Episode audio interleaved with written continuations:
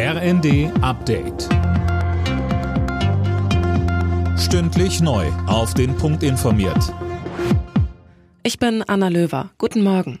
Die Suche nach einem möglichen Motiv des Berliner Amok-Fahrers läuft auf Hochtouren. Berlins Innensenatorin Spranger schrieb am Abend bei Twitter, nach neuesten Informationen stellt sich das Geschehen als eine Amok-Tat eines psychisch beeinträchtigten Menschen dar.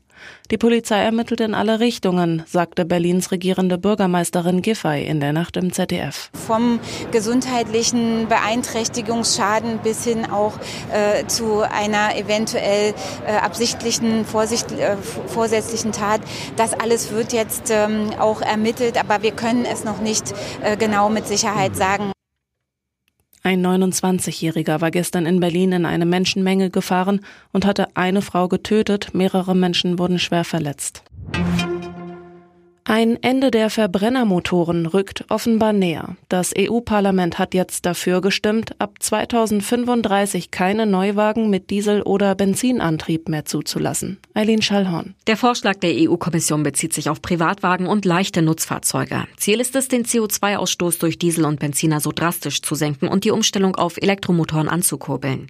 Das Ganze ist Teil des geplanten Klimapakets Fit for 55. Andere Teile des Pakets hatten die EU-Parlamentarier abgelehnt einer Ausweitung des europäischen Emissionshandels und einer CO2-Ausgabe für Importe bestimmter Güter erteilten sie eine Absage.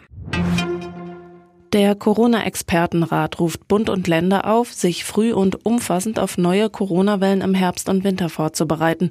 Wichtig seien möglichst bundesweit einheitliche Regeln. Schulschließungen sollte es demnach nicht mehr geben.